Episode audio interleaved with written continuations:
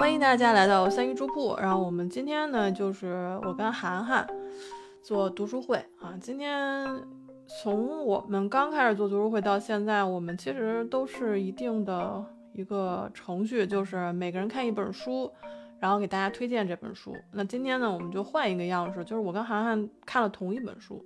然后呢。聊一聊这本啊，其实主要是涵涵挑的这本书，所以还是由他来主要介绍。那我就在这帮腔，好吧？那我们今天要介绍这本书的名字叫做《莫里麦克布莱德的五个愿望》。嗯，对，就这本书，因为我老记不住那个人名，但是我就我们就简称它为五个愿望，好吧？那你就帮我们先介绍一下这本书大概的情况吧。嗯，行，那我先介绍一下这本书的作者吧。它的作者的名字叫乔西普尔。他是美国亚马逊畅销书作家以及获奖作家。乔·希普尔呢，曾是电视体育播音员，后来呢，成为了小说家和演说家。他的作品呢，一般都是以感人的情节和极具共鸣性的人物而闻名。这本莫里·麦克布莱德的五个愿望就是他的代表作。这部作品呢，获得了2018年的麦克斯奖年度图书以及2018年铅笔奖小说类。年度图书等多个奖项，我来简单介绍一下这部书的主要人物吧。首先呢，就是莫里麦克布莱德。莫里麦克布莱德呢，他是一位百岁的老人，在失去了挚爱妻子珍妮之后呢，他的日常生活就变成了由世界上所有令人烦躁的东西组成的每一天。每天呢，他都必须要吃能噎死人的药片啊，以及。繁琐费时的例行体检，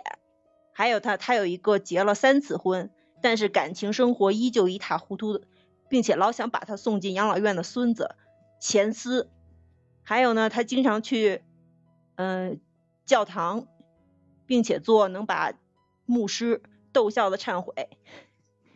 以及接连不断令人不厌其烦的模特工作，因为他是比较长寿的那种百岁老人。所以呢，他有他还有一个经纪人，帮的帮他接洽这种模特工作以及广告广告演员的工作。所以呢，在莫里麦克布莱德迎接了自己一百岁生日之后呢，他做了一个决定，希望尽快迎接自己的死亡的到来，也就是说，他想自我了断。然而就在这时候呢，他在医院里结识了我们书中的第二个主人公，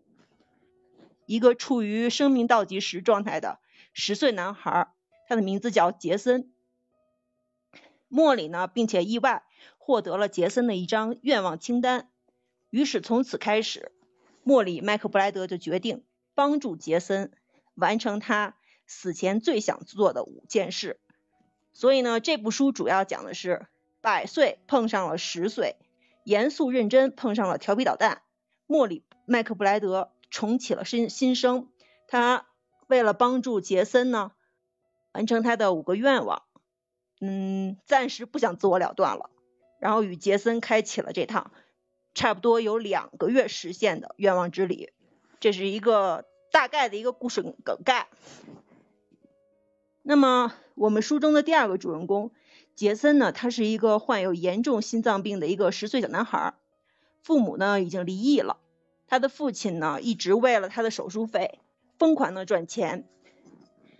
但是呢，就因为在疯狂赚钱工作的同时呢，并没有做到嗯陪伴杰森的这么一个履行父亲的一个职责。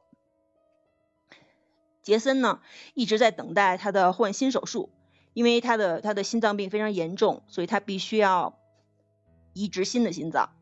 他知道自己的时日无多，所以呢想在临死之前完成了五个愿望，并且呢列出了一张愿望清单。那么我简单说一下他这个愿望清单上的五个愿望，就是一个十岁小男孩的愿望。第一个愿望呢，就是亲一个女孩，当然不是指亲脸，他呢还挺还挺贪心，是想亲人的嘴。然后第二个呢，是在职业棒球大联盟的体育场上打出本垒打，因为杰森呢是一个棒球爱好者。第三个呢是想当一名超级英雄。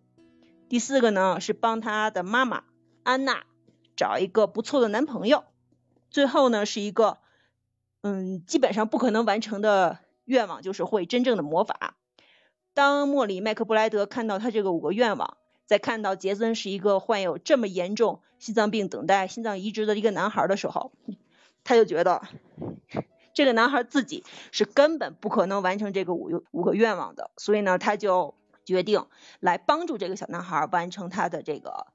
五个愿望。那么在他们完成愿望的这个过程中，还出现了几个人物，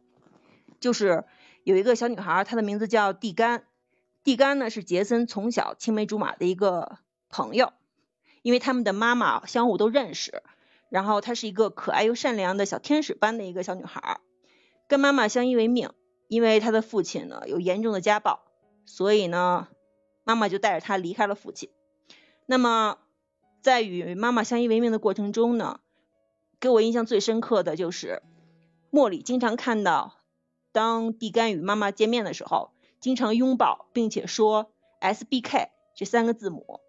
莫里就有一次问这个蒂甘说：“你为什么每次跟你妈妈见面的时候都要说 S B K？” 那么后来蒂甘就跟莫里解释了这三个字母的意思。其实这三个字母就是他们母女一直活下去的动力。蒂甘呢也是见证了和帮助了莫里，呃，完成实现杰森的五个愿望。那么他自己呢，其实也有一个很很可爱的愿望清单。待一会儿我会我会告诉大家，就是说这个蒂甘和他妈妈说的这个 S B K 是什么是什么是什么意思？其实还是挺挺感动的那一段。然后还有几个人物呢，就是有安娜，就是杰森的妈妈，是一个非常优雅美丽的女士，然后呢为人也非常的好。还有就是钱斯莫里的一个孙子。那么他这个孙子的话，其实还是很想跟爷爷。亲近的，但是莫里呢，因为年纪大了，脾气比较暴躁，而且作为一个百岁老人，他觉得他的生活越来越无趣，然后呃，生命越来越无聊，因为觉得活得够了，所以呢，他就跟莫里呢，就跟他的孙子钱斯之间产生了一个巨大的误会。但是到最后，当他帮杰森完成这五个愿望的同时，他自己也完成了一个自我救赎吧。然后与最后与钱斯呢，嗯，解开了这个隔阂，重新拥抱到了一起。他觉得自己其实还是很爱他这个唯一有血脉关系的孙子的。那么，另外还有几个人物呢，就是有蒂甘的妈妈黛拉，还有一个最后，嗯嗯，莫里帮助杰森帮他妈妈找的一个不错的男朋友，叫柯林斯。这个人呢，其实是。莫里在做老年人体模特的时候认识的一个朋友，这个柯林斯呢也是在做模特，但是做的是手模，然后人呢长得也非常的帅气，人也不错，最后呢最后呢就在那个莫里的撮合下成为了安娜，就是杰森妈妈的男朋友。对，这个就是主要的几个人物。那么我在这里边呢，就是说，呃，介绍完了这个故事的大大概梗概，还有几个人物之后呢。有几个印象比较深刻的，就是片段吧。就是第一个是莫里帮助杰森完成他第一个愿望，就是想亲一个女孩，而且是亲的是嘴巴。他就是问这个杰森说：“你认为哪个女孩是最漂亮、最性感的？”那杰森就是说他们当地的那个中学里边那个啦啦队长叫鸣笛那个女孩。然后呢，莫里就决定帮助杰森去。亲那个那个啦啦队长，当时呢，他以为这个小男孩呢，就他们的计划就是亲着，就是轻轻的亲一下那个女孩就的嘴，就就赶紧跑就完事儿了。结果呢，最逗的是这个杰森还是挺油的啊，这个小男孩还是挺挺有一套的，最后还用这个书里的这段话，就是说，结果却是一个激烈的。二级深吻，就是一个十岁的小男孩竟然会有这么那个那个叫什么拿手的吻技，对，这是第一个。还有一个，在他们实现第二个愿望，第二个愿望呢是杰森是想要在职业棒球大联盟的体育场上打出本垒打。那么莫里呢，他在年轻的时候曾经是小熊队，就是呃当地棒球队小一个很有名的队小小熊队的队员。所以呢，当他老了以后，小熊队呢依旧是跟这个莫里。是有联系的，所以呢，莫里呢就请小熊队来帮助杰森实现他的第二个愿望。但是呢，当他去接杰森的时候，杰森那时候是跟爸爸在一起的，但杰森的爸爸是非常反对的，因为他的孩子身体的原因，再加上他们实现第一个愿望的时候，他的爸爸非常的不屑，所以呢，这个莫里呢就顶着拐卖儿童的罪名，偷偷的把这个杰森和这个蒂甘带去了芝加哥，因为那个小型队呢是在芝加哥，但是呢，那在完成第二个愿望的过程中呢，杰森还因为帮助了蒂甘，然后。阴错阳差的完成了第三个愿望，就是成为了超级英雄，并且在完成了这个第三个愿望的时候之后呢，还给自己起了一个英雄的名字，叫雾影，就是迷雾的雾，影子的影。那关于这个名字呢，其实他们在最后我觉得有一个点还是非常感动的，这是第二个比较印象深刻的。那第三个印象比较深刻呢是。杰森虽然表面上看上去呢是一个乐观坚强、调皮捣蛋的一个十岁小男孩，但其实他因为有身患非常严重的心脏病，所以呢他知道自己时日无多，所以对于死亡呢也是非常恐惧的。这里边有一段话，我给摘摘录下来了。他在跟莫里打游戏的时候，然后呢就是杰森呢突然就是问莫里：“你怕死吗？”杰森问道。莫里说：“我没想到他会突然问我这个问题，以至于屏幕上我的角色被外星人猛烈攻击之后，脑袋掉了下来。虽然这事其实常有发生，然后我开始思考该怎么回答他的问题。我可能应该坦白的告诉他，死亡是不可避免的事情，人总有一死，而我死后就又能见到珍妮和儿子们了。我要告诉珍妮，这些年我有多想她。”告诉儿子们，很遗憾我没有尽到父亲的职责，听起来真不错。所以对我来说，死亡没什么好怕的。我怕，杰森自问自答。他似乎对游戏异常专注，但他屏幕上的角色却似乎没什么动静。在我看来，死亡很正常，但大家似乎都想不通这事。人类是无法走到时间尽头的，我们永远无法理解永恒这一概念。而且我认为这不是我们应该做的。死亡会疼吗？这句话是杰森问的。我在思考人类思思维的局限性，而他却满脑子想着死亡会不会疼。等他活到我这个岁数的时候，大概已经考虑到好多遍这个问题了。因为我也曾想过很多次，但和一个十岁的小男孩谈论这件事似乎不太好。他这么问，也许有他的理由吧。应该不会很疼。你的意思是不会很疼，对吧？他的眼白有些发黄，脸颊看起来也比之前更瘦削一些。我感觉他今天身体不太舒服，可能吧。我说，连割伤和小小的擦伤都会疼，你为什么会觉得死亡不会疼呢？二年级的时候，我从攀爬架上掉下来，摔断了胳膊，疼得我喘不过气来。你觉得死亡会比骨折还疼吗？他好像被这个想法吓到了，我得说点什么来安抚一下他。这可能要取决于你的死法，我觉得有些死法确实会更疼一些。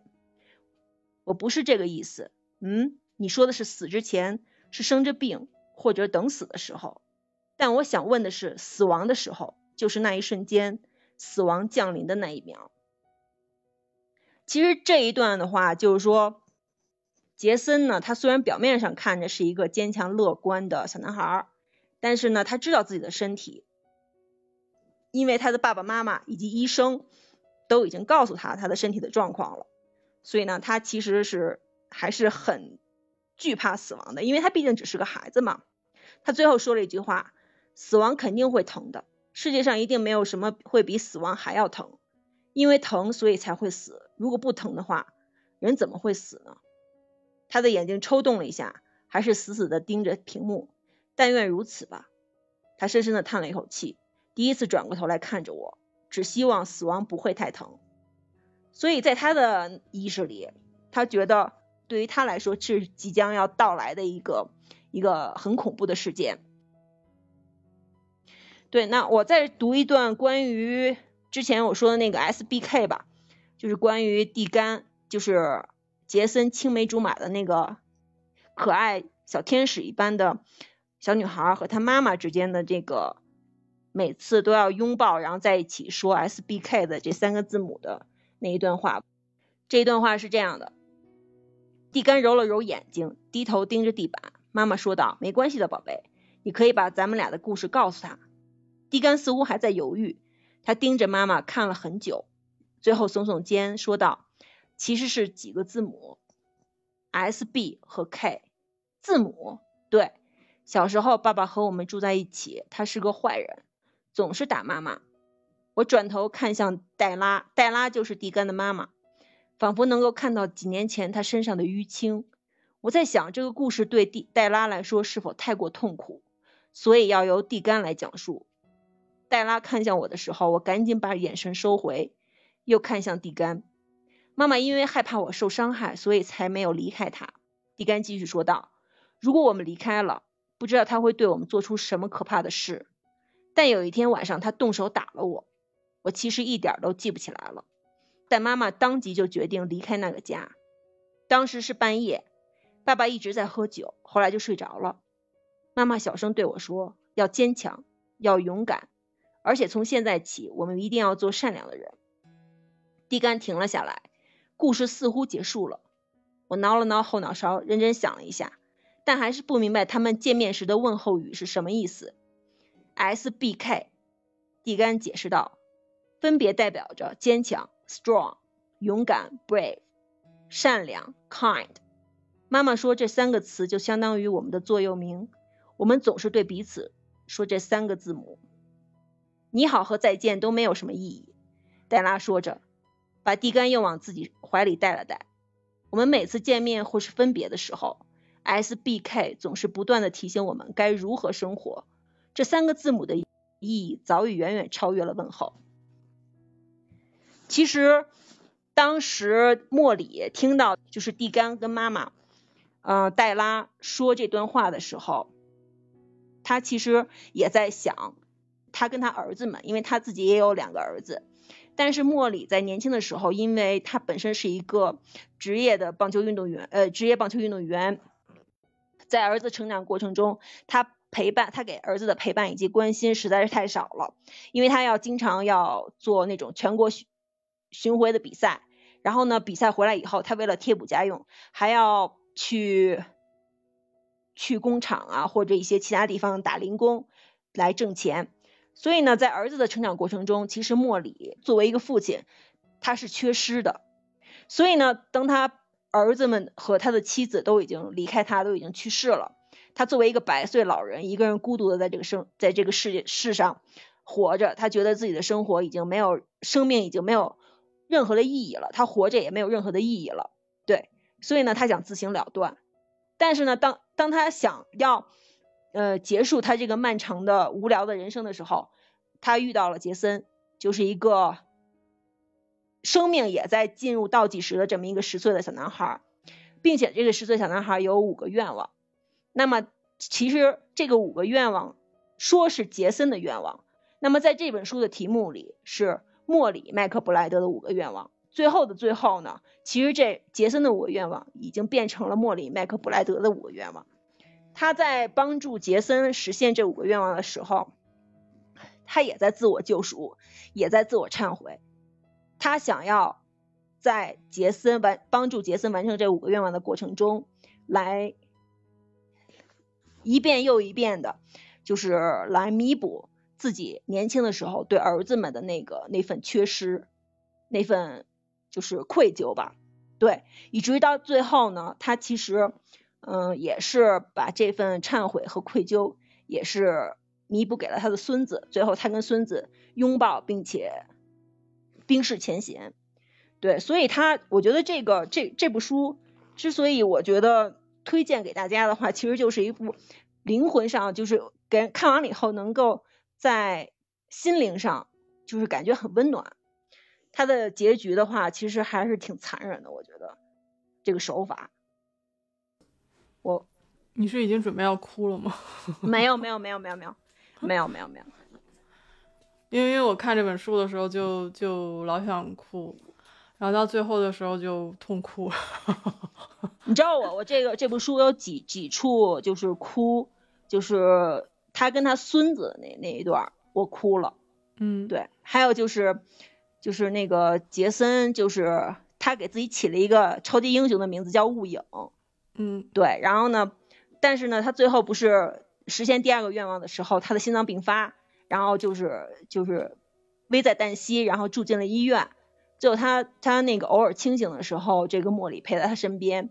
然后那个就是莫里呢跟他开玩笑说，那你是个超级英雄，然后我还是以雾影这个名字来叫你。但是杰森呢就说不用，就说那个家人之间我们是直呼就是真名的。然后呢，因为你是我大哥，他就是因为他们之前参加了一个就是。大哥一对一互互助的那么一个项目，对，那个那那个我觉得那个还挺逗的。然后那个莫里成为了史上最老的老大哥，因为一百岁。然后呢，跟这个十岁的小男孩成为了老大哥一帮一互助的这么一个项目的这位两个成员，对。然后但最后呢，在他们实现，在莫里帮助杰森实现他这个五个愿望的时候，他们中就是之间就是形成了非常深厚的这种情谊。就已经超过了就这种朋友之间的这种情谊，最后最后那个就是杰森就跟他说，就是因为你是我大哥，所以你可以直接叫我名字。对我觉得那那段我也哭了，然后最后尾声的时候，我就是更哭的稀里哗啦。是因为谁也没有想到会是这样的一个结局。嗯，我我我反正是我觉得，就这本书，其实刚开始看的时候，给我的感觉是让我觉得想起原来咱们介绍的一本书，叫做《萤火虫小象》，就是那里面不是有一对朋友吗？他们其实也是从小到大经历经历各种事情，然后婚姻、疾病、生死，然后最后留下了其中的一个。那这个就是我觉得很特别的地方，就是它的主人公主要的两位男主角，一位是刚刚过完一百岁的老人莫里，对，还有一个就是十岁的十岁的十岁的杰森，就是两个人其实都是处在同一条线上，就是生死线上，都是快死的人。嗯，所以我当时给我最就是就是。有一句话让我觉得我这本书一定可以看完的，就是莫里的一段话。他就说他为什么要帮这个孩子？他说他觉得不公平。我记得好像是牧师问他还是怎么样，就是他去跟牧师忏悔，然后跟牧师说我要帮这个孩子。然后大家都说你都一百岁了，是吧？走路都颤颤巍巍了，呃，这个对吧？这个肺也不好。因为他是每天需要吃那个肺部的这个药，让这个积水不会把它弄窒息死掉，所以他那时候想自杀的最简单的方法就是停药。他停药二十四小时他就死了，就是 这么简单的一件事儿就会窒息而死。所以你说的这句话，这句话我我给画出来了。嗯，你说的这个是就是那个就是那个詹姆斯牧师嘛，就是说你这么大岁数了还冒这种风险，就是很冒险嘛，就是就是觉得他应该还是应该。老老实实的该做他做他该做的事情，然后呢，就是这个莫里说，毫无危险的人生还有什么意义啊？再说我上次冒险是什么时候？三十年前还是四十年前？我已经碌碌无为太久了，现在正是用上帝赋予赐予我的生命做点什么的时候。我认识的其他人都已经入土了，上帝把我留在这里是有什么是有原因的？他让我活这么久，一定是为了让我帮杰森实现愿望。是，然后还有另外一句，就是我说的是另外一段，可能这段之前，他说那个孩子不应该有这样一个那样对待他的父亲，他这个年纪的小孩子也不应该有心脏病。为什么上帝让我健健康康的活了一百年，却让那个孩子得心脏病呢？他说就是不公平，他觉得不公平，就是触动了他，一定要去帮这个孩子。而且我当时就觉得，嗯，杰森那边触动我的点就是他的清单，因为他那张清单就是皱皱巴巴一张纸条。其实，你你那张纸条你就写了五个愿望，你丢也就丢了，你大不了再重写一张。但是那个时候他那个就刚好压在那个那个沙发懒人沙发下面嘛，他爸爸把他拎出去说要回家出院，但是他就好几次回头要要去找那张纸。一开始我不明白为什么，然后直到就是。老爷子把这还给他，他就说说，正是因为有了这张清单，我才没那么害怕，因为他知道自己生命也就没有多长时间了嘛，就是活一天是一天。两个人其实都是，老人家一百岁活一天是一天，然后觉得要点尊严吧，就自己死掉。男孩呢，就是我为什么要死掉？我才十岁，他就是一种恐惧，所以那张清单握在手里，放在兜里的时候，他会有一点他就他不害怕了。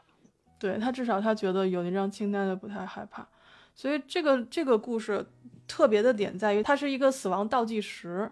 就一开始的时候你就知道两个人都会死，但是你不知道结局嗯是什么。对，而且呢，就是说，就是老爷子莫里去去找那个，当时他被那个 警察带走了，因为杰森的爸爸报警了，就因为他把这两个孩子带去芝加哥去完成他们第二个愿望。然后呢，后来呢，就是杰森呢，就因为心脏病发，然后就是被送进医院了嘛。然后当时那个警察就就杰森的爸爸就就报警了，然后那个警察就找到莫里，把他带去那个。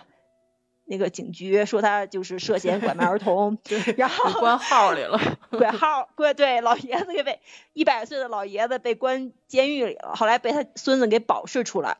当时保释出来以后，然后这个莫里不死心，然后又去找了杰森的爸爸，说那个，因为那个警察跟他说，你现在是是那个需要就是远离这个杰森这个方圆什么呃一百一百里以外，就是不能不能就是就是靠近他，因为你现在是涉嫌这嗯，对，还有保护令，涉嫌那个拐卖儿童的这个有有有这方面的这个这个案底，所以呢，当时莫里不死心，然后又去找了杰森爸爸，当时他就是骂这个杰森爸爸，然后就说那个你以为你挣了钱，就说你为了给他换心脏，拼命努力的，就是像一个工作狂一样挣钱，然后你以为这样就能填补杰森吗？你你身为一个父亲，你根本就没有做到一个父亲的职责，陪在他身边。对他其实就在骂他三三十岁的他自己，你知道吗？是因为那个，我觉得还有一个一点要说的，就是说这两个人其实属于不同时代的人，在在莫里那个年代，他是作为一个运动员，他要去养家，他要去呃工厂打工补贴家用，然后他妻子也要养育孩子，也要去做工。所以那个时候他会觉得说，呃，没有想那么多，觉得他跟孩子的关系他也不知道怎么处理。直到他、他活了一百岁，他好像两个儿子大概是七十多岁死的，他太太是九十九岁岁。然后在他太太去世之后的十八个月，然后他决定要自杀。他一就年半嘛觉得，对对，一年半，所以他就觉得说，在回忆往事的时候，通过这个小孩子的跟那个小孩子相处，他回忆往事，他觉得自己做的不够，他觉得愧对他的两个孩子，所嗯。以，所以他才会觉得说，这个时候我想以作为一个父亲的身份去跟这个孩子相处，弥补他原来没有给他孩子的那那些父爱。对他甚至都不知道怎么跟他唯一一个有血缘关对孙子相处，他老认为他的孙子其实是觊觎他那只他财棒产球，对，棒棒球手套，然后天天盯着他那个棒球手套，他把棒球手套给卖了。但最后他的孙子说，其实不是的，因为当时我的父亲也在忙，然后没有时间陪我。是你是爷爷你当时就是陪我打棒球，就是用的这只棒球手套，然后教我怎么样去打棒球，陪我度过了这个美好的童年。最后他们两个才冰释前嫌，然后解开误会，然后莫里才知道怎么样去跟自己的孩子真正的去心与心的交流。对，但但这一点，我觉得他设计的特别好。这个作者一开始的时候，就是这爷孙两个相处嘛，这孙子要离婚，然后就是来这儿以后，对他爷爷也是不是特别的讲究。比如送他爷爷一个礼物，其实就是他们在跟现在这个妻子可能分家的时候，嗯，找到了一个发邮件的机器，电邮机，对，电邮机就专门发邮件用的，就是一个相当于功能非常少的一个电脑吧。然后也不包一下，不知道怎么就随便放了一个盒子里，就提了个袋儿，然后就就来了。你还不如直接搁塑料袋里弄袋儿就行。然后，然后他爷爷说这我也用不着啊，你就把我这儿就是来来这儿扔垃圾的嘛，是吧？那感觉。然后后来他就觉得这个孙子每次来都会动他的棒球手套，他就觉得这孩子肯定每次来都是来打量他死后他能拿到多少遗产，然后他的东西能卖多少钱。然后当然大家大家看这本书的时候也会有这种感觉，就是这孙子真的是一孙子，就是 忒孙子了。然后不是他的孙子跟他都是属于那种不善于表达感情的人。对，但然后他是那时候你会觉得两个人其实脾气蛮像的，就是嗯有一点点在某一件事情上有一些偏执，然后不知道怎么样表达。但是感动我的地方就在于说，两个人都两个人最后还是长了嘴。就一开始其实那个老爷子对他孙子其实是非常不满的嘛，就是老觉得你是来巡视你未来资产的吧，你是来看我这个手套能卖多少钱的吧，然后就这种。但是后来他孙子跟他说，其实不是，就像你刚才说的，说老爷子原来跟他打过球，问题就在于说老爷子在回忆他跟他孩子的这个生命当中，他他没有跟他孩子一起打过球，他甚至不记得跟他孙子打过球，就有点老年痴呆，就是他忘了。他一百岁，他一百岁了，他不一定说是说那个，就是就就是健忘吧，因为他嗯觉得那是小很小的时候嘛，对吧？他你想他孙子那时候小的时候，你估计可能都都是四五十年前的事儿了，他忘了，嗯忘了以后他会觉得说自己到那个时候他只剩一个人在家里的时候，太太他最爱的女人走了，然后他儿子也走了。他的孙子就时不时的偶尔来看看他，然后什么的，就来之前也不打招呼，就很烦。但是当他孙子说你小时候陪我打过球的时候，他就想不起来，完全想不起来。对，就是他他们之间在小的时候，他对他孙子有那种非常强烈的感情的沟通，但是他忘了。对，所以我觉得这个作者好厉害。嗯，所以呢，就造成了两个人之间的这种感情的隔阂，就是一就是那个莫里呢，他因为是一个百岁老人，他越活越来越老，越老越固执，然后越嗯老就就越觉得就是就别人都是就是生活没有意义，然后我唯一的孙子还这么对。我，基于我的财产，基于我那那只唯一的棒球手套，嗯，对，所以就两个人之间有隔阂了。对，所以所以就可以看见，就是说，有人评价说这两个人是相互救赎嘛，一个是就是两个濒临死亡的人，一个呢借由这个孩子去完成了他可能对于他的孩子缺失的那一部分父爱，而这个将死的孩子呢，又因为有人想帮他完成这五个愿望，让他脆弱的心脏一直跳到了就是最后。对，他也其实也是从莫里这边也算是得到了部分父爱吧，因为他自己的父亲因为为了给他挣钱换心脏，所以根本就没有时间去履行一个父亲的职责。对但但是这个小说里面写的特别好的就是关于杰森的父亲，我觉得他写的特别好。就是虽然这个人他出场并不多，而且每次出场的时候大家都觉得他是一个混混蛋，对吧？就对他就是比较负面、反面的那种人物。对他比较比较傲气，他是一个做大生意的人，然后天天就在外面挣钱、打电话，然后然后儿子回家就给他扔到房间自己打游戏就完了。反正你你你换个心脏也很贵，然后你你去治疗也很贵，那我就我就好好挣钱给你给你那什么。但是他跟他妈妈又离婚了，所以他就会更暴躁。但是老爷子最后指出他的症结之处在于哪儿，就是说你害怕，就这个父亲对于无法救活孩子的或者孩子生病这件事，他没有办法面对，他其实是一种逃避，他是一种嗯。恐惧。其实最后他是点醒了这个父亲，对，你得面对你自己的恐惧，你你是要失去这个孩子，而你现在为他做的，你自己给自己找了一个理由，说我是为了治他的病才不去管这件事情，不去跟他沟通。但事实上，你的内心是怯懦的，你是恐惧的，你没有办法接受这个孩子即将离开的一个事实，所以你反而失去了跟他相处的时间。对，就把他骂醒嘛。因为莫里本身自己也是一个父亲，而且他他自认为自己也是一个失败的父亲，所以他认他就是其实他们俩其实是有相同之处的，所以能他能理解对面这个小男孩的父亲的这个心理。是因为一个已经一百岁的人，他肯定经历的会很多。他的生命里面，他仅存的这些记忆当中，他可以回忆当回忆的这些事情当中，肯定有这种懊悔啊、悔恨啊、痛苦，很多这些东西，因为他过于强烈，他会留在这个记忆里。他可能已经把幸福的事情忘记了，比如跟孙子打球这件事情，但是痛苦的记忆他会留存下来。这是为什么我们可能记忆原来的事情的时候，痛苦的事情一定比幸福的事情、高兴的事情记忆更深刻，对吧？就是这个事儿。对，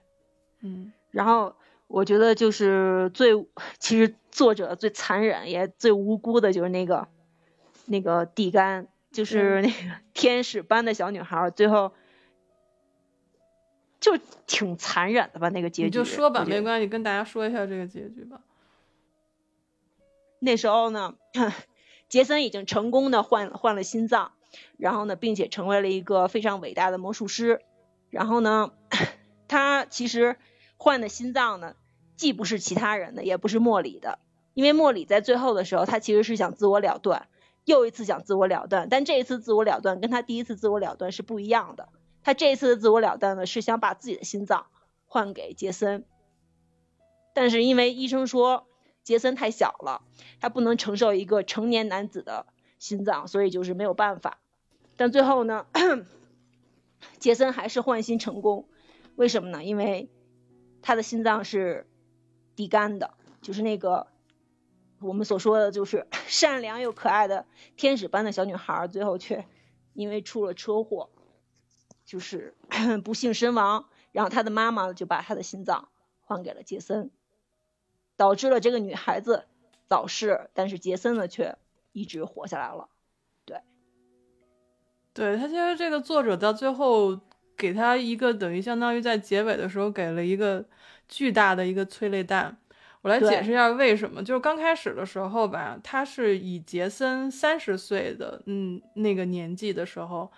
出现的。杰森三十岁的时候，他是一个魔法师，他是一个魔法师，他是一个魔术魔术师，魔术师。他在接受对他在接受那个采访的时候，大家就问他说，那个人就问他说，哎，你舞台中间就是第一排观众席的第一排的中间两个位置是留给家人的吗？就是给大家留了一个。伏笔，对，它是一个伏笔，说这两个位子到底是留给谁的？是他生命中最重要的人，而这两个最重要的人跟他现在的职业是相关的，就是为什么他会成为这么伟大的一个、这么全世界知名的一个魔术师，就是因为这两个人。那最后我们通过他讲述的这个小的时候的故事，那成为魔术师之后的这个杰森，其实就是原来十岁。马上要死掉的那个杰森小孩儿，他他那个时候已经是属于弥留之际了。然后莫莫里当时就问了医生说：“杰森现在在在这个清单上是第几名？因为有一个叫什么移植的一个排序嘛，他排在第二。说有什么方法能让他到第一？因为可能一位，比如从第三升到第二，或者第二升到第一，他可能需要四个月的等待时间，但是杰森等不起了。”他的现在的时间都是按小时来计算的，然后医生就提及说，如果这个城市里面突发了一个事件，而这个人，这个人的心脏可以用，然后又又离他离杰森比较近，所以他们可以考虑把这个心脏先给杰森用。然后老头就觉得，嗯，这个有可能是个机会，因为我这一百岁了，我的肺虽然这么地哈，就可能因为会会因为肺病死掉，但是我的心脏还是五十五岁的那种年，就是身体状态的那个年龄，所以他就他就停药嘛，他停药了之后，他就写了张纸条揣在兜里，说请把我的心脏给杰森，然后他以为自己会死掉，后来。就醒了，又被救回来了。对，医生说，我觉得医生，我我觉得医生都已经无语了。就是大家想一想，就是如果我在医院自杀的话，会遇到一什么样的情况，对吧？就是 那医生直接就说了，你这你知道你在哪儿吗？你在医院里，我们不会让 这个你死的呀，对吧？而而且就是你也不可能说把一个这么庞大的一个心脏给一个十岁的孩子，尤其是杰森本身的。体态来讲，他都不像一个十岁的孩子，他其实更像是六岁左右的孩子，所以他就因为从小天先天的心脏不行，所以他的发育其实有些迟缓，所以你就更不可能把一个成年人的心脏放在一个小孩子的身体里。那这个后面最催泪的地方就是我们刚才也提了，就是蒂根和他妈妈，蒂根和他妈妈的感情是非常好的，他们的座右铭就是呃 S B K S B K。对他们两个是非常亲的，见面会抱抱，会亲亲，然后就说 S B K，就是嗯叫什么坚强，嗯勇敢，勇敢，善良，善良。这个我觉得是人类最高的三个品质，所以这这对这对母女，再加上杰森和他妈妈，就是其实两个妈妈之间是好闺蜜，她们就是可以相互照顾孩子的那一种。然后最后就是地甘说我要去给你买糖果，然后你感觉好一些。然后他们其实下大雨就不应该出门，但是他们还是开车出门了，然后就汽车汽车打滑了，然后就掉进沟里，然后正好就是侧翻的时候就撞的时候，正好是撞的是地杆的那个副驾驶，然后对。女孩女妈妈没事儿，女孩子就是当场就死了。对，脑死，所以，所以他们当时他妈妈做了一个非常艰难的一个决定，就是打电话给医院说，这个孩子的心脏可以捐给杰森，然后，就这个故事就是这走向了一个眼泪爆发的这么一个一个一个最后的一个结局，所以，所以，呃，如果大家想去看这本书的话，就备好纸巾吧，好吧，虽然就是说这个里面吧。有有些有一些有些时候，尤其是最后那那百分之十吧，就是结尾他们两个在病房的弥留之际的那段，我觉得略微有一点点扁平化，但是前面还是不错的。我特别喜欢看一个一百岁的老头和一个十岁的小孩玩游戏，就是那种尴尬呀，你就 就谁说话谁也听不懂，然后就是但是俩人还要生生玩游戏的那种感觉，我觉得还是还有他们那个还有那个那个为了跟这个小男孩联系，然后。百岁老头，然后学会了怎么用电邮机发邮件，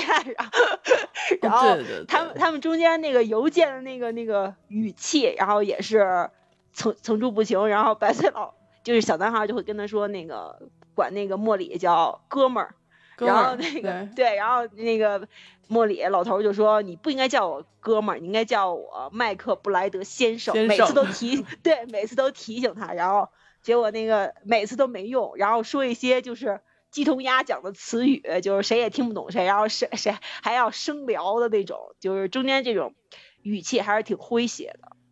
对，其实看到这个一来一往的信件，就有时候会想起原来看过那些书信体的书嘛，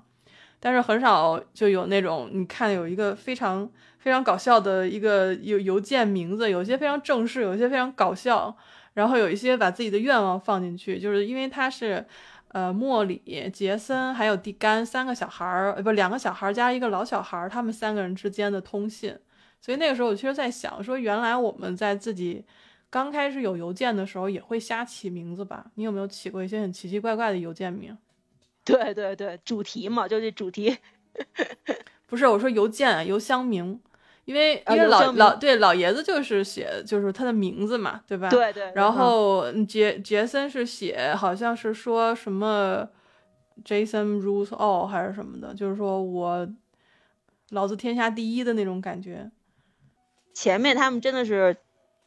他的那个语气，他那个写作的手法真的是挺诙谐的，就前面看的真的就有的时候是挺逗的，因为因为一个百岁老人和和两个十岁十岁小孩在。在沟通的时候，他的中间的那个巨大的九十年的这种巨大的鸿沟，然后让他们几个人就是沟通起来，就旁人看着是是捧腹大笑的那种。对，然后幸亏是有有地干在里面帮他翻译，因为地干是属于一个特别懂事儿的孩子，他既知道如何对待老人家，然后也知道怎么治他这个朋友，所以我觉得还挺温馨的。然后那个时候我就是在想，就说我们其实刚开始注册邮件的时候。也会写一些奇奇怪怪的邮件名吧？你能想起来原来有一些除了自己名字以外的那种奇怪的邮件吗？就邮箱名，注册邮箱的时候。我觉得我应该注册的还好吧？就我我就喜欢用我这个这个 Takila，然后注册的这个邮箱的名字。所以你从小到大都是 Takila 是吗？对对对，我我跟你讲，我我注册过无数个奇奇怪怪的名字。我用的最久的一个邮箱叫做 Hero UE，然后中间还有一些就其他的东西啊，我就不能告诉你们，回头给你们给我写信哈。就是那时候看那个高达的时候，呃，叫 W 系列一个叫无尽的华尔兹，它里面的主角叫 Hero 的英文其实叫做 Hero 嘛，然后它的名字叫 UE，U O 呃 Y O U Y。啊，你们有其他拼写的跟我没有关系啊，我只看到过这一版，所以那个时候我就觉得，哎呀，那个那个西那个西罗好厉害，然后好好酷啊，然后我就拿他的名字做了邮箱，一直用到现在。然后包括后来又看那个《夏日大作战》，然后特别喜欢里边的 King Kazuma，然后我的 我的邮箱就是 Queen Kazuma，好吧，就是各式各样的奇奇怪怪的名字就代表我。不是，你是你是注册了多少个邮我有无数个箱啊？我有无数个，我有无数个，至少大概有二十几个邮箱吧。嗯，现在常用的大概对，现在现在常用的大概是六个啊、嗯，现在常用大概是六个。天呐，我有我有很多个邮箱，因为它不同嘛，因为有原来是比如说你那时候还有什么聊天室的时候，哎，我还我还用那个住什么叫什么什么幺六三啊，什么什么搜狐啊，然后什么的，就各雅式各样啊，什么啊，对对对对对对对对，然后后来就是吧？对，然后现在主要集中用 Gmail 了，对。但是我的名字，我我真的有好多不同样式的名字，所以看他们的名字的时候，我就想起我原来就那些特别傻的那个 邮箱名。邮箱对你，你你没有遇到过那种情况，就大家说你给你留个邮件，然后会发现里边写了一个 Queen Kazuma，然后他们说这是什么意思？你想对一个对吧，一个中年妇女来说，我怎么能跟他们解释这个 Queen Kazuma 是从那个动画片儿里来的呢？所以说还是后来还是会有一些正式的，就是我名字的，我名字的这个这个邮箱就会留给就是你需要写信回信的这些。然后 Queen Kazuma 一般都要注册网络的，就是比如他们会发一些垃圾邮件嘛，所以就全都发到 Kazuma 那边去，这样我也好整理。嗯，就现在有个小小的小的事儿跟大家说啊，就是如果你要用一个邮箱，就是专门找一个邮箱去注册，比如说，呃，就买一些就是品牌的东西啊，然后注册这些网站上，就专门用那个就可以了。要不然的话，你主主邮箱里的垃圾邮件会比较多啊，所以这个就是一个题外话。对我这现在这 Hotmail 就是专门收集垃圾邮件的。嗯，其实垃圾邮件太多了啊。虽然我特别喜欢看垃圾邮件，我不知道为什么，我就从小从嗯我现在说小，就是那时候，大概是从我上班之后吧，我特别喜欢看别人发的垃圾邮件，就是 就是打折的呀，或者是你看他怎么发的呀，就有一些挺搞笑的啊。所以所以看这本书的时候，看他们发邮件，我就回想起原来。原来那个时候通过邮件跟跟朋友聊天的时候的那种那种感觉，我还觉得挺好的。现在很少，现在基本上都是工作邮件了。对，嗯，那我现在用 QQ 邮箱，我就觉得挺不正式的。前面加一个 QQ 点 com 是吗？关键是前面一堆数字，然后我就觉得挺不挺不挺不正式的。但是我必须要说，QQ 邮件、QQ 邮箱是我用过最好的邮箱，确实好用哈。对，确实好用。就是超大邮件你可以发，然后它还可以接收别的网站的、别的网站的邮件。我我嗯就是回国的时候，我会用就用 QQ 邮件来接收我国外的这些邮件，就非常方便。所以我不是打广告啊，但是我觉得非常好用。跑题了，再跑题了，再跑题了，跑题了。不跑题没关系，这就是人生，真的。因为为什么？就这本书告诉我们，就是向死而而生，好吧？为二为，等我又下出来，等我重新说一遍啊。这本书就告诉我们什么？向死，哎，呃，对不起，这话说不清楚了，重新说啊。这本书就是告诉我们什么？向死而生，为爱而活，好吧？就是不管以前我们我们那个年年就是年少时的我们做过什么，但是我们现在已经坐在这里来聊这件事情了，我们就必须要说，从这本书里我们能看到我们自身的一些什么问题，以及我们能不能借着这些故事来解决我们真正遇到的一些实际问题。我就想着说，你看书里的这个孩子们，其实我一开始以为是两个人面临死亡，结果后来是三个人，其中有两个已经死亡，所以他就充斥了什么叫生命，什么叫做死亡，什么叫恐惧，什么叫与人交往，什么是爱。我觉得它里面的因素是挺多的，就看完了以后会觉得，怎么说？我是觉得就是感觉人生。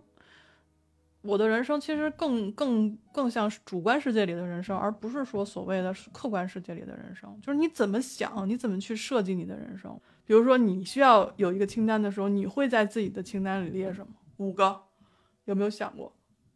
你这没有，你这今生要做的事情，我也没有想过。我我想了一天，我不是想了一天，我从那看完那本书我就开始想，我想了一个礼拜了，我就是想不出来。我也没想过。我看完这本书，我也没想过。你还，你看完这本书，你还想一想。我看完这本书，我只是在回忆这本书，但是我没有说我自己在列一个愿望清单。我我尝试着写，然后后来我发现，其实每一个都很容易得，很容易完成。就是因为这些东西，我好像要的这个东西，我的想象力没有到那儿。比如说，这个孩子说我要做超级英雄，我怎么成为超级英雄？没有人知道，一个快死的小孩，天天拉着氧气瓶的一个小孩，怎么能够成为超级英雄？就更不要说他能学会魔法这件事儿了。但是他真的成功了，就是在他们在黑暗，就是走这个暗巷子的时候，碰到小混混，然后小混混。面对的是什么？一个一百岁的老头儿，然后是一个弱小拉着氧气瓶的小孩儿，还有一个小姑娘，还有一个小女小姑娘，然后骚扰小姑娘。对，然后最后 叫锤弹侠是吧？直接过去给当下啊，就是对，来这么来这么一拳，来这么一下，然后就成为了超级英雄。对，那个时候就觉得这个孩子是有生命力的，他是很想活下来，他很想活。他是想活下来，所以他他但是我们呢？问题是我们呢？我们现在活着，其实我们并没有意识到生命是什么。我们我们甚至不知道自己，我们很多时候是不知道自己想干什么、想要什么的，然后用一个借口去搪塞，就是说我虽然不知道我想要什么，但是我知道我不想要什么。我越来越觉得这句话就是一个搪塞的话，就他根本就没有，就是完全我们不知道自己想要什么的时候，我只能说我不想要什么。你不想要什么，你肯定你不会去做嘛，对不对？那现在是想做，在你要做这件事情的时候，你想做什么事儿？就是因为他时间有限嘛，所以呢，他知道自己时日无多，然后他在这个有限的时间里，他能知道自己想要什么。那我们跟他是不一样的，正常人就是所谓的就是太多的东西反而不珍惜了，对，所以你就没有办法去知道自己真正想要什么。所以他的五个愿望是他在有限的时间、有限的生命里就想要完成的。那我们所有的所有的完成的愿望，就是我们因为不管怎么样，觉得自己的时间还很多，所以我们就觉得自己是可以完成这些愿望的，所以也就也就没有那么有那种紧迫感了，就是生命的紧迫感。就是我我是想说，就是我们都知道生命有限，但是我们意识不到生命有限。对，知道知道和意识到就是两回事儿。是的，就是就是你怎么能感知自己的生命呢？这个时候就是就是就是有一些好像看上去好像很虚无缥缈的东西了。所以所以我现在也在问直播间里的大家，就是说如果你在人生当中你需要完成一件事情，你想完成什么事情？就是在死前，我们都不需要列五件，我们只要搞一件就行。因为我现在真的一件我都列不出来，我觉得自己是一个很。很活着在干嘛呢？你你的期待呢？你的愿望呢？对吧？这就是正常人活的麻木吧？觉得可能生命理所应当吧？那我们我们可能就像漫长的莫里，他这个生命到最后他活到百岁，他已经活到麻木了，已经活到觉得生命已经没有意义了，他自己都不知道自己想要什么了，所以他就想想说自我了断，然后这个。生命进入倒计时的男孩的五个愿望，最后就变成了他的生命之光。你可以这么说，但是问题是莫里他一生过得也很好呀，他过得也很出色，就是很出彩儿啊。他他去他把他他是非常幸运的一个老头儿，他很喜欢打棒球，然后棒球成为了他的职业，有人付钱让他去做他喜欢的事情。虽然他不可能成为那种超级明星，但是他。直到他，他一直到职业联赛打到他就是必须要退赛，然后之后这个小熊队对他一直也都很好，像他一百岁了，他打电话给一些经理人，然后去场地去看球赛，他们都会很优待他，每次都是给他安排最好的位置。所以，所以他对他来说，他喜爱的事情他做到了，他喜爱的事情成为了职业，他他有他爱的女人，然后这个女人一直陪他陪到九十九岁。对吧？然后这就这就是，对，这就是丰富啊。对他，这就是他为什么走到最后，他觉得他的生活生命已经没有意义了，因为他什么都得到了，他觉得一切都来的太容易了，你知道吗？而杰森不一样，他是一个只有十岁，但是生命已经进入倒计时的男孩。他们两个的，他们两个就是完全是相反的，一个是百岁，然后生命又寿命如此之长，然后。呃身体还挺好，嗯，对，身体还挺好。对，身体还挺好，然后生命如此之长，然后在年轻的时候又做自己喜欢做的事情，然后又有一个陪伴了他八十多年的一个深爱的女人，就是那至死不渝的那种，然后还有两个孩子，两个儿子，对，虽然他没有尽到做父亲的职责，但是那两个儿子就是也是很不错吧，就但他他其实他生命还是挺丰富、挺完整的。对，所以他活到最后，他那些他的妻子和他的两个孩子都离他而去，然后呢，他自己呢也是身体的这种步入老态，然后他觉得我什么都有了，我也什么都经历过了，我就最后活的就没有意义了。对，但是那个那个小男孩就不一样，十岁，他人生还没开始呢，应该这么说，但却已经进入倒计时了。我觉得莫里他那种生活状态，就是刚才你给我分析完了以后，我就觉得哈，我觉得他的那种生活状态更像是说，我的人生已经没有人可以跟我一起分享了。就活得麻木吗？不，他不麻木，我不觉得他是麻木，我觉得他就是孤单，就是你比如说像我们，我们身边像我身边有你，对吧？你身边有其他的朋友，我们的父母还在，我们可能长辈已经去世了，但是我们身边是有人的。可是当我们活到足够久，我我认识的人可能都都已经死掉了，我的嗯孩子都死掉，我的妻子也死掉了，我我就就剩唯一一个跟我有血缘关系的孙子还不亲。那那个时候他就觉得孤孤独他没有办法跟人去分享他的感受了。直到他遇到这个小孩子，他觉得这个孩子可能他还能为他做点什么，还可以跟他分享他最后人生的一段经历，这个其实是很重要的。嗯唉，所以我就觉得，再加上最近我在看那个去有风的地方嘛，我觉得有一些感受，就是说，当我们作为一个普通人，我们每天就是被教育到说，你的人生需要走这一步，然后第二步，然后第三步，好上一个好的学校，然后有一份好的简历，找一份好的工作，然后买房买车，结婚生孩子，然后退休。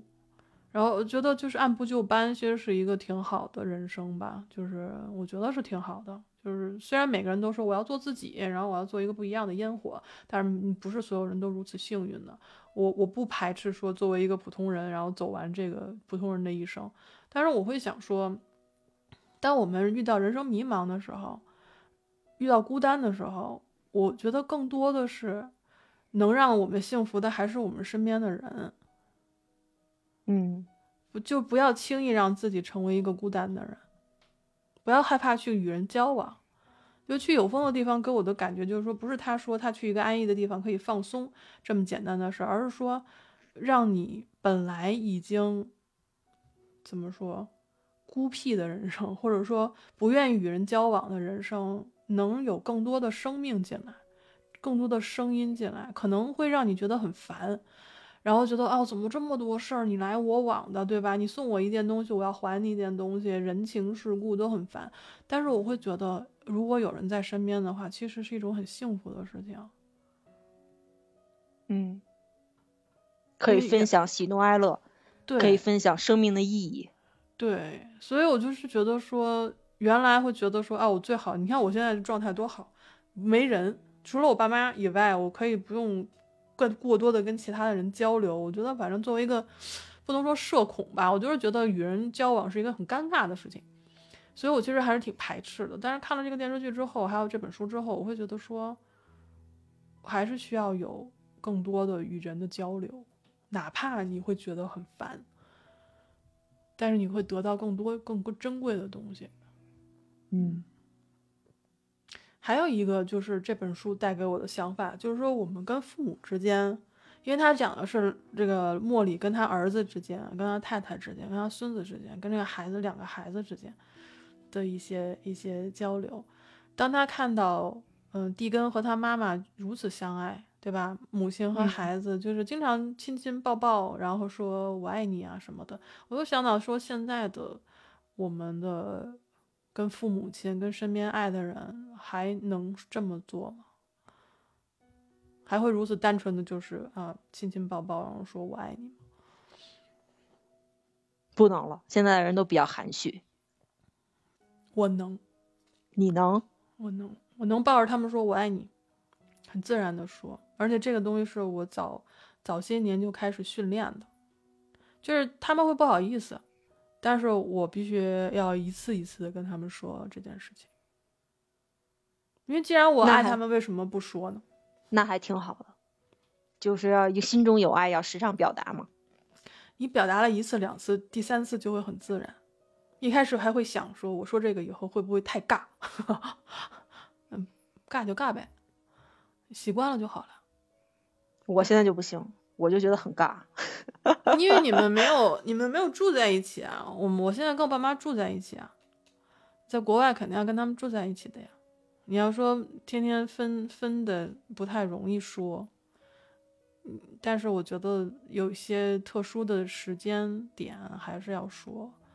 我爱你们，非常非常爱你们。嗯嗯，他们是不会说的，他们说不出来的。那肯定的。嗯，所以就更不要说你抱着他的时候，你回家的时候就看他在干嘛，然后比如说很他很开心或者什么的时候，很焦虑的时候，你会给他一个抱抱，然后跟他说我很爱你。他们也需要，他们非常需要，而且你还是特意去训练自己，然后去做，对，就是要就是要这样。那我觉得这个还挺难得的。你说不出来，你看像月月说，我也说不出来，真的，一开始是说不出来的。但是，我我还是觉得，如果对自己这么爱的人都说不出来，那我对其他的那那些人不是更说不出来了吗？对不对？含蓄是可以含蓄，但是含蓄你也是一种表达，你怎么去表达对他们的爱呢？我觉得，我觉得我更容易说，我直接说出来，就哪怕说不值钱，我一天说好几回，对吧？都没关系，但是我不会后悔，就是为我没有说这件事情后悔。会用行动表达也其实也是可以的，没问题的。我觉得用各种方式表达都没有问题，但是我更鼓励大家说，直接说。因为中国人太过于含蓄，对于表达爱，中国人太含蓄了。嗯，尤其是比如像女儿跟爸爸，然后儿子跟爸爸或者什么的，就很难，尤其是跟父亲。但是你其实习惯了，他也会习惯。所以我鼓励吧，鼓励大家直接说，就是你行动上表达，并不跟你直接表达它冲突啊，对不对？它不冲突，你可以嘴头表达，你也可以实际表达，你也可以把俩加一块儿，你可以，但是你不能光说嘴，对吧？就是尽量还是就实际实际表达。我觉得实际表达跟那个咱们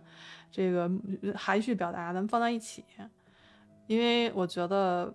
包括对于爱自己这件事情，也是可以时常表达；对于爱你身边的朋友、爱父母，然后爱你的孩子，都是可以直接表达的。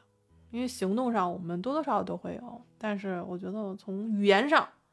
要突破那些所谓的精神枷锁，告诉他们我爱你们，非常爱，你是我们此生之最爱。为什么？因为我打生下来的时候，就这两个人是上天赐给我的人，别人与我无关，只有这两个人与我有关。红毛说：“我和我爸一年都说不了几句话。”这个是一个特别经典的一个父子关系，在中国的，知道为什么他们沉默吗？因为他们跟他们的父亲也说不了几句话。最根本的问题是什么？就是大家都没有受过这样的训练，也没有有这样的表达，谁都不会的情况下，你能指望他们看个电视剧就会了吗？不会的，这个很正常。但是当我们意识到了之后，我们需要去教他们，他们需要被我们教育，尤其是在说爱这件事情上，我们可以作为一个教育者，慢慢的教导他们，对吧？就像以前他们教我们怎么用筷子，然后怎么系鞋带儿一样，我们也可以教他们怎么样表达爱意。我觉得没想到你看到这本书。然后会引申出 这个亲子之间表达爱的这个这个这个想法，嗯嗯，因为你想啊，莫里在最后的时候，他说过，说他到天国的时候，希望他的妻子能穿着婚纱在等他，然后两个儿子能够接纳他、原谅他，是因为他不懂得做父亲，他不懂得对孩子说爱，因为书里有这一段。对我，我他说看到这段，不出口，他说不出口“我爱你”，但是他非常后悔，说我没有跟他们任何一个人说过“我爱你们”。如果可能的话，他就是那原文我忘记了，大概就是说我可以拥抱他们，然后亲吻他们，告诉他们说我爱你们。因为这种每个人我们可能都会遇到的事情，有的人可能跟家里面家长的关系会比较好，有的人就非常差。我并不说所有人都可能跟自己的父母说爱意，就表达爱意。但是如果我们会了，然后他们又有可能学会的时候，不妨试一试，不会后悔的，不会后悔的。月月说：“我爸妈很嫌弃我，哎，他们就是嘴上那样。我告诉你们啊，他们嫌弃孩子的口吻都是跟上一代学的，所以为了不想听他们嫌弃，你就要夸他们。”你就会夸他们说：“哎呀，这个菜做的太好吃了！”而且不能笼统的夸，一定要跟他讲这里边哪一个做得好。你看这个菜的味道，它的味道刚好是平均的。比如说酸甜苦辣，你吃到的时候它有一定的顺序。夸夸人要夸的具体，你要教他们，然后他们有一天学会了，会反反过来夸你，而不是说嫌弃你。其实家长对于孩子的嫌弃就是一种夸奖。但是他不好意思说，他当当他想夸奖你的时候，他会变成一种嫌弃的口吻，嗯，就很神奇。他们都是受的这个教育，好像拿了同一本书，但是我们已经拿到了不同的书，我们需要教他们，好吧？嗯，这是需要一个过程的，需要一个漫长的过程。对，就是像你说的，需要训练，而且你要有心，你要有心去这么做。我跟我爸妈大概差不多用了得有差不多六七年吧，大概这个样子，还在教，还在在潜移默化的教。那回归到本书啊，回归到本书，我们一直在说这个书，好吧？我们一直在说这个书，我没有跑题，我不承认我跑题。你你的你的你的跑题就是由此书引申出如何表达爱，如何在如何在中国人这么含蓄的种族，父子之间、母子之间、父女之间、母女之间，如何进行亲子之间的表达爱的方式。对，是的。然后除了这个之外，我还可以说，我们需要看清自己的内心，然后才能看清自己走的路啊。这也是书里面的一句话啊。嗯，对，所以推荐大家去看这本书啊。书呢，书是我我们讲的只是书中一部分，书中很多细节是比我们讲的更细腻一些的。对，所以人生的领悟是要从书中去发掘，而不是从我们两个之间这个我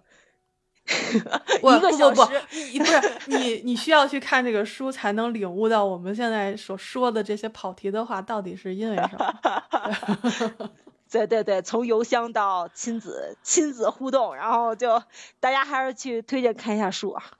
对，要推荐大家这看这本书，这本书叫做《莫里》。麦克布莱德的五个愿望。当当时当时就是微信读书里边有一个有一条就是评论嘛，他就说看到最后就是明白了书名为什么叫莫里麦克布莱德的五个愿望，而不是是杰森的五个愿望。对，对，大家就大家可以去看一嗯下，然后去领悟一下啊。领悟一下，哭一下也可以。就是在看完书之后想一想我的人生要如何度过，我觉得就就可以了。一本好书嘛，就看完之后你会你会有一定的进入一定的思考。大家看这本书的时候要多准备一些纸巾啊，因为这几个这几这本书有几个哭点。对，确实是有。